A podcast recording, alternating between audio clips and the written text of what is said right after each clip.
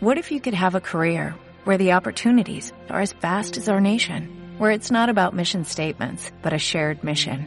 At U.S. Customs and Border Protection, we go beyond to protect more than borders, from ship to shore, air to ground, cities to local communities. CBP agents and officers are keeping people safe.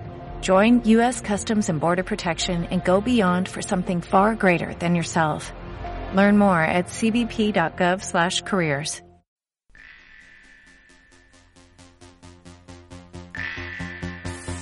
Saludos a todos y bienvenidos a Tómate un cuento. ¡Hola a todos! ¡Hola! Hoy, como siempre, venimos cargados de muchos cuentos y relatos. Hola, don Patata. ¡Hola, Santiago! ¿Cuándo va usted a poner mi cuento? Hombre, lo pusimos la semana pasada. Y bueno, resultó ser el de la gallina de los huevos de oro, que ya existía. Yo no tengo la culpa de que me lo copiaran. Ya lo, lo decía yo, que a mí me lo habían copiado. Yo lo escribí primero. Pero tengo otro cuento aquí para que usted lo lea. Tenga, tenga. A ver, a ver. A ver, déjeme que vea. Había una vez una niña con una capucha roja ¡Siga, siga! a la que todos llamaban Caperucita. Pero bueno, don Patata, este cuento sí que existía, no puede ser suyo. Es mío, le digo que es mío. Por favor, don Patata. Bueno, ahora hablamos usted y yo. Mientras vamos a poner unos cuentos para los más chiquitines de la casa. Pero es mío, oiga, lo he escrito yo, ¿eh? Heidi. Heidi vivía feliz en una cabaña de los Alpes, junto con su abuelo y su amigo Pedro el Cabrero. Pero un día la tía de la niña comentó lo asilvestrada que se criaba Heidi en las montañas y convenció al abuelo para que se la llevara a estudiar a la ciudad de Frankfurt, a la casa de un matrimonio adinerado que tenía una hija enferma, Clara, que necesitaba compañía. De este modo, Heidi dejó sus adoradas montañas y llegó a la ciudad. La pobre niña adoraba a su abuelo y a sus amigos, y también a los animales, los árboles y hasta el aire puro, pero por su buen corazón tampoco quería irse, pues sentía un tierno afecto por Clarita, la pobre niña enferma que no podía caminar ni tenerse en pie. Heidi estaba convencida de que Clara se curaría si se la llevaba a las montañas, pero a pesar de sus buenas intenciones, incluso ella iba palideciendo y enfermando de pesar por estar tan lejos de su casa, hasta que el médico decidió que la única solución para curarla era devolverla a las montañas con su abuelo. Meses después, al ver el efecto curativo del aire puro y de sus queridas montañas en Heidi, los desesperados padres de Clara llevaron a su hija a la cabaña del abuelo y gracias a los cuidados de Heidi y al poder de la naturaleza, el sol y el aire limpio, Clara se curó milagrosamente y pudo abandonar la silla de ruedas para siempre. Cada viernes a las nueve de la noche tienes una cita con Tómate un cuento, solo en Voices Tube Radio. Las monedas de las estrellas. Había una vez una niña tan pobre y tan sola que decidió recorrer el mundo en busca de fortuna se puso en camino y se encontró con un anciano inválido, tan triste y desvalido que sintió lástima y le dio el pan duro que le quedaba. Más tarde se encontró un niño más pequeño que iba desnudo y tiritaba, así que le regaló su abrigo. De este modo, la niña fue encontrándose con personas más pobres y desgraciadas que ella, y fue dándoles lo poco que tenía, hasta quedarse sin nada. Pero cuando se echó a dormir, las estrellas se iluminaron y cayeron sobre ella cientos de monedas. En premio a su generosidad, nunca más le faltó de nada. ¿Te apetece un cuento? Pues tómate un cuento. Cada viernes a las 9 de la noche, las 8 en Canarias, solamente en Voices Tube Radio. El aprendiz de brujo. Un malvado y cruel brujo estaba buscando un aprendiz para que trabajara en su casa, pero quería que fuera analfabeto para poder dominarle mejor. Un niño muy pobre, pero muy listo, se presentó diciendo que no sabía leer ni escribir, aunque no era cierto, y consiguió el puesto de aprendiz. Lo que el muchacho quería era aprender magia y por eso estudiaba cada noche en los libros del brujo mientras éste dormía. Un día, el brujo salió a buscar ciertas hierbas al bosque y el aprendiz aprovechó para leer un rato. Pero el mago regresó a por el cubo que había olvidado y comprendiendo la traición intentó atrapar al muchacho. Sin embargo, el aprendiz sabía ya mucha magia y la utilizó para escapar. Se transformó en un gorrión y salió volando. El brujo se convirtió automáticamente en un halcón para darle caza. Entonces el aprendiz tomó la forma de un pez para huir a nado, pero el brujo se transformó en tiburón. Desesperado, el aprendiz se convirtió en ballena, y cuando iba a atrapar al brujo, éste, sin pensar lo que hacía, se convirtió en una semilla pequeña, con el fin de esconderse. Rápidamente, el aprendiz tomó forma de gallina y se comió la semilla. Así murió el malvado mago y toda su sabiduría pasó al aprendiz, que la empleó en hacer el bien. El niño travieso. Estaba un anciano y bondadoso poeta en su casa cuando se desencadenó una terrible tormenta. El poeta miraba cómo se zarandeaban los árboles y el agua caía copiosamente, cuando en ese momento llamaron a la puerta. ¡Ábrame la puerta! gritaba un niño empapado. Tengo frío y miedo. El poeta sintió tanta lástima por el pequeño que le dejó entrar, y al ver lo lindo que era, con sus bucles dorados y su aspecto tan inocente, además le ofreció su mejor sillón, el lugar privilegiado frente al fuego y una deliciosa cena. Y es que el pequeño era precioso, parecía un angelito y traía consigo un arco con flechas tallados a mano. Cuando el niño se hubo recuperado, el poeta le preguntó cómo se llamaba. Me llamo Amor, dijo el chiquillo. ¿Es que no me conoces? Y ante la negativa del poeta, el niño le disparó una flecha que le dio en mitad del corazón y salió corriendo. El pobre poeta lloró desconcertado. ¡Qué niño tan cruel ese amor! pensó. Le he dado lo mejor de mi casa y me paga hiriéndome el corazón. Lo escribiré en mis poemas a todo el mundo, para que estén precavidos y no confíen demasiado en ese diablillo del amor. La gallina de los huevos de oro. Érase un labrador tan pobre, tan pobre, que ni siquiera poseía una vaca. Era el más pobre de la aldea. Y resulta que un día, trabajando en el campo y lamentándose de su suerte, apareció un enanito que le dijo Buen hombre, he oído tus lamentaciones y voy a hacer que tu fortuna cambie. Toma esta gallina, es tan maravillosa que todos los días pone un huevo de oro. El enanito desapareció sin más, y el labrador llevó la gallina a su corral. Al día siguiente, ¡oh, sorpresa! encontró un huevo de oro. Lo puso en una cestita y se fue con ella a la ciudad donde vendió el huevo por un alto precio. Al día siguiente, loco de alegría, encontró otro huevo de oro. Por fin la fortuna había entrado en su casa. Todos los días tenía un huevo nuevo. Fue así que poco a poco, con el producto de la venta de los huevos, fue convirtiéndose en el hombre más rico de la comarca. Sin embargo, una insensata avaricia hizo presa su corazón y pensó ¿Por qué esperar a que cada día la gallina ponga un huevo? Mejor la mato y descubriré la mina de oro que lleva dentro. Y así lo hizo, pero en el interior de la gallina no encontró ninguna mina, a causa de la avaricia tan desmedida que tuvo, este tonto aldeano malogró la fortuna que tenía. El flautista de Hamelin. En la pequeña ciudad de Hamelin hubo una vez una plaga de ratas. Millones de ellas tomaron las calles y las casas, acabaron con las provisiones y cosechas y mordieron a muchos habitantes. Desesperados, los habitantes exigieron al alcalde una solución. Entonces llegó a Hamelin un extraño personaje, muy alto y cubierto con una túnica, que dijo tener el poder mágico para que todas las criaturas del mundo le siguieran con solo tocar la flauta, y pidió mil monedas de oro a cambio de llevarse a las ratas. Naturalmente, Su proposición fue aceptada y así el flautista se puso a tocar y como si estuvieran hechizadas, todas las ratas le siguieron hasta llegar al río, donde se ahogaron. Pero cuando el flautista reclamó las mil monedas, el alcalde, ruin, tacaño y desagradecido, se negó a pagarle. El flautista montó en cólera y se marchó prometiendo vengarse.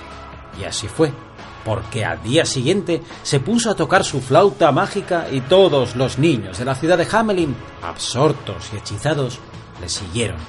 Pero en vez de llevarlos al río, los guió hacia la montaña, donde prodigiosamente la piedra se abrió en dos, tragándose al flautista y a todos los niños, de los que nunca se volvió a saber nada.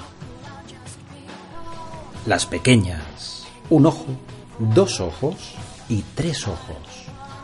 Una mujer tenía tres hijas. La mayor tenía un solo ojo en mitad de la frente. La mediana tenía tres ojos, uno a cada lado del rostro y otro en medio. Ambas se parecían a sus padres, pues allí todo el mundo era así de raro. Pero la hija menor tenía dos ojos, uno a cada lado, igual que nosotros, y todos se reían de ella por ser tan distinta y la maltrataban, matándola de hambre. La pequeña dos ojos era la encargada de cuidar una cabra que tenían. La llevaba a pastar y lloraba desesperada hasta que un día apareció un hada. Cada vez que tengas hambre, dijo el hada, di estas palabras. Bala, bala cabrita, aparece mesita, y tendrás una mesa repleta de manjares. La pequeña dos ojos probó el truco y todo salió como había dicho el hada, así que durante un tiempo no pasó necesidades. Pero la familia sospechaba algo raro, pues la niña no adelgazaba y la espiaron. Cuando vieron cuál era su truco, mataron a la cabra. Entonces el hada volvió a aparecerse y le dijo a dos ojos que enterrara el corazón de la cabra en la puerta de su casa. Al día siguiente, un árbol cargado de frutos de oro había crecido en el lugar donde enterró el corazón, pero por mucho que lo intentaron, nadie pudo coger los frutos, pues las ramas mágicas se apartaban de sus manos. Solo la pequeña dos ojos tenía poder para llegar a ellos, y cada vez que arrancaba uno, brotaba otro nuevo.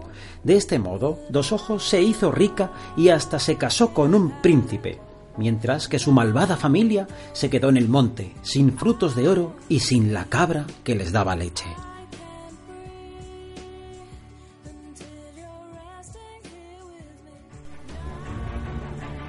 Hace más de 300 años, en una isla de Canarias hubo una gran explosión.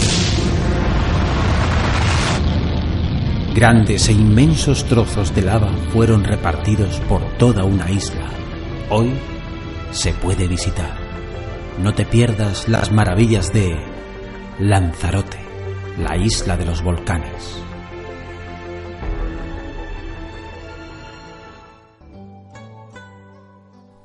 Bueno, don Patata, si recuerda, la semana pasada viajábamos a la India Sí, en sí, busca sí. de sabiduría. Sí, Otra sí, vez sí. unos cuentos. Esta semana, ¿a dónde le gustaría que fuésemos? Pues mire usted, a mí siempre me habría gustado viajar a China. Sí. A China, China, sí, sí, con sus murallas, su arroz tres delicias y sus rollitos de primavera. Me parece muy bien. Viajemos, pues, a China, en busca de su sabiduría milenaria.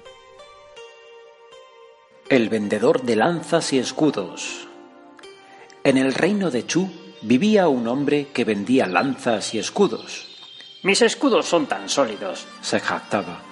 Que nada puede traspasarlos. Mis lanzas son tan agudas que nada hay que no puedan penetrar.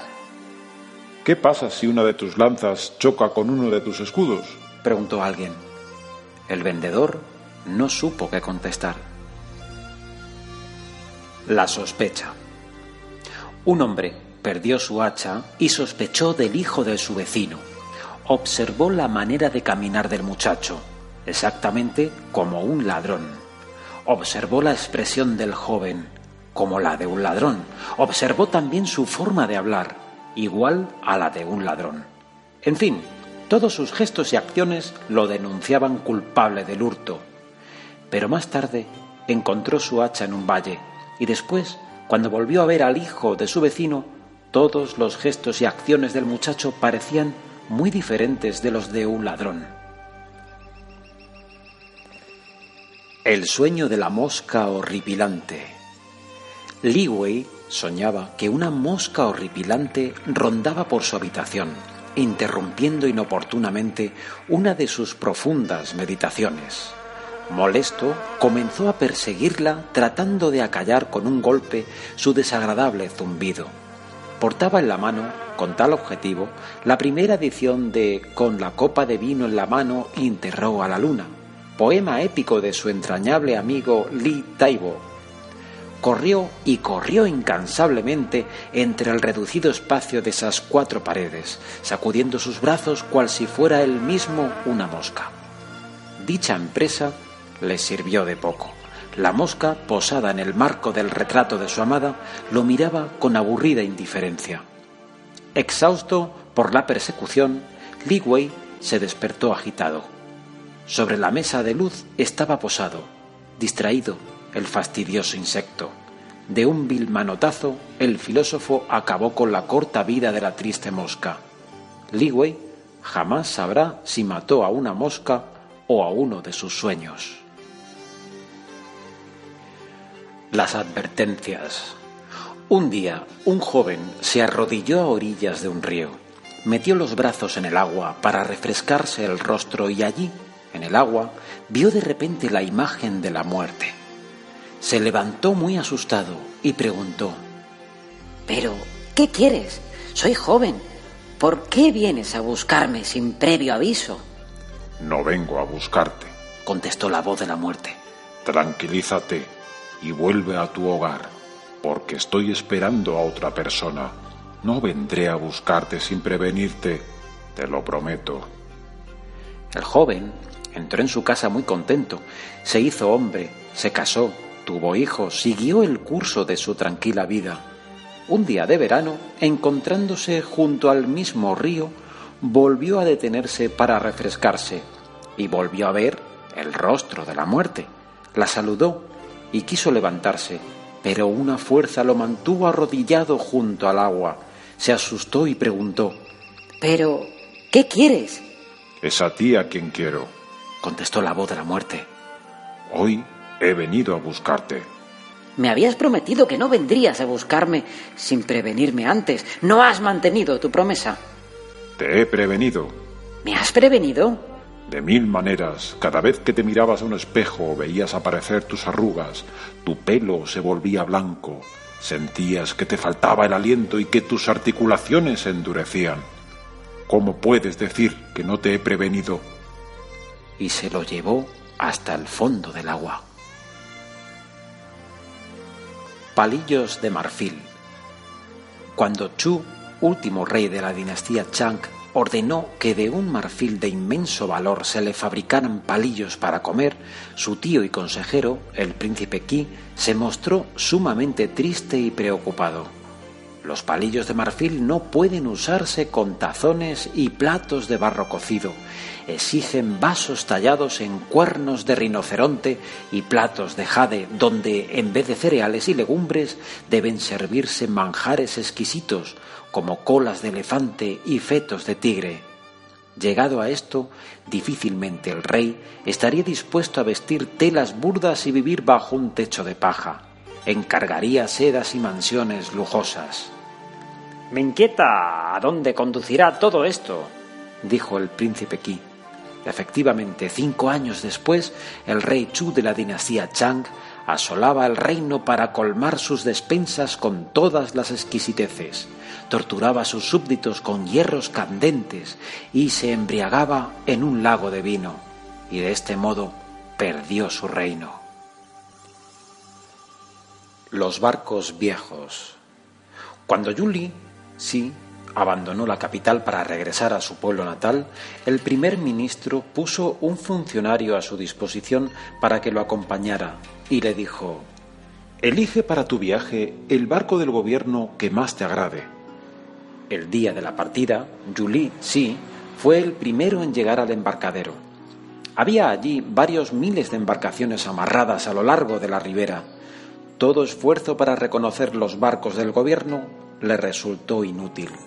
Cuando llegó el funcionario que debía acompañarlo, le preguntó Aquí hay tantos barcos, ¿cómo distinguirlos del gobierno? Nada más fácil, contestó el funcionario. Aquellos que tienen el toldo agujereado, los remos quebrados y las velas rasgadas son todos barcos del gobierno. Julie levantó sus ojos al cielo y suspirando se dijo a sí mismo no es de extrañar que el pueblo sea tan miserable. El emperador seguramente también lo considera como propiedad del gobierno. El espejo del cofre. A la vuelta de un viaje de negocios, un hombre compró en la ciudad un espejo, objeto que hasta entonces nunca había visto ni sabía lo que era. Pero precisamente esa ignorancia lo hizo sentir atracción hacia ese espejo pues creyó reconocer en él la cara de su padre. Maravillado lo compró, y sin decir nada a su mujer, lo guardó en un cofre que tenían en el desván de la casa. De tanto en tanto, cuando se sentía triste y solitario, iba a ver a su padre.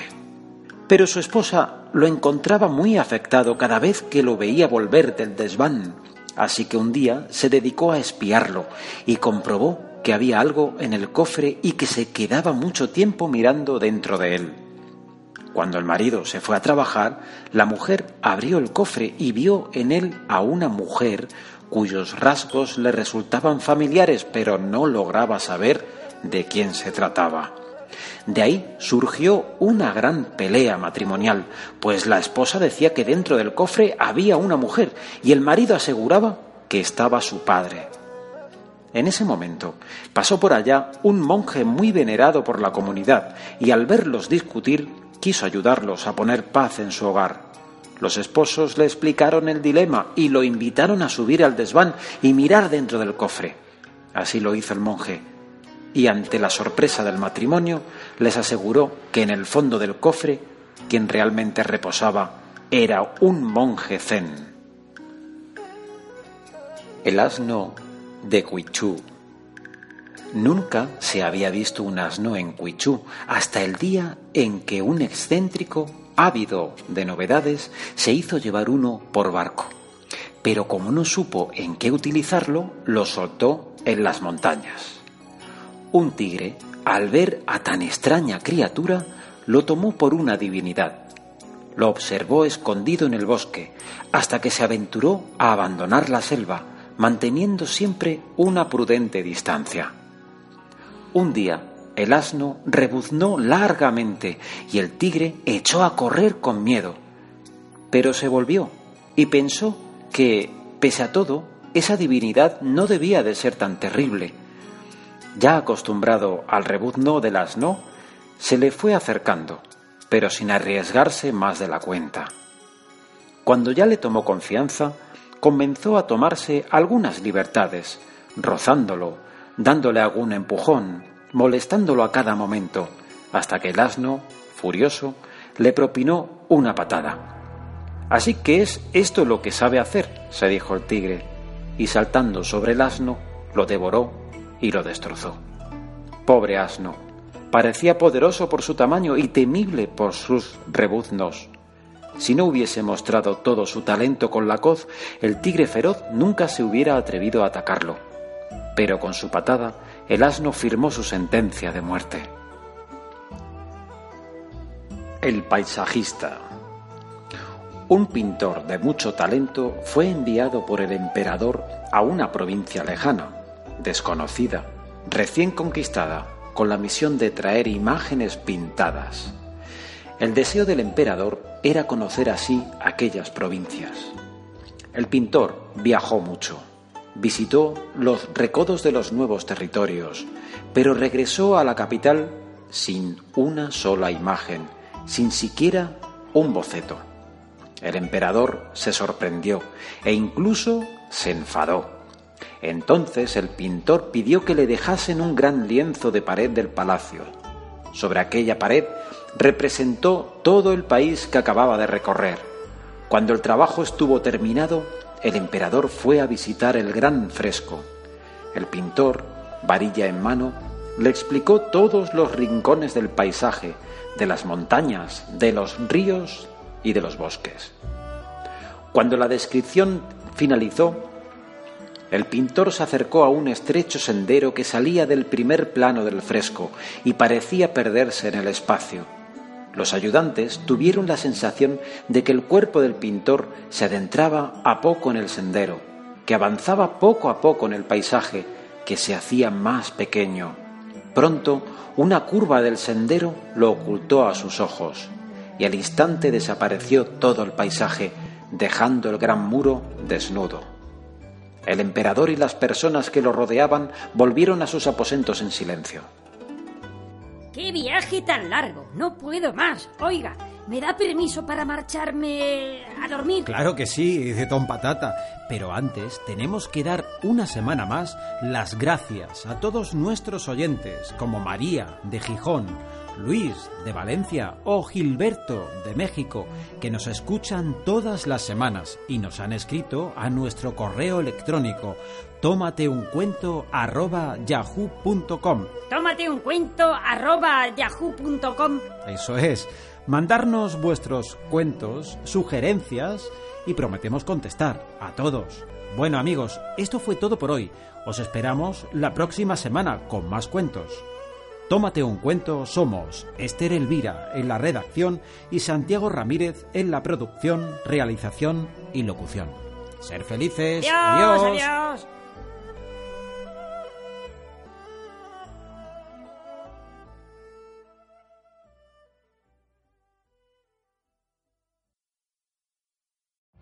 Every day, we rise, challenging ourselves to work for what we believe in.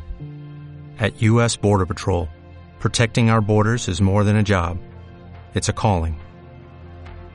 Agents answer the call, working together to keep our country and communities safe. If you are ready for a new mission, join U.S. Border Patrol and go beyond. Learn more at cbp.gov/careers.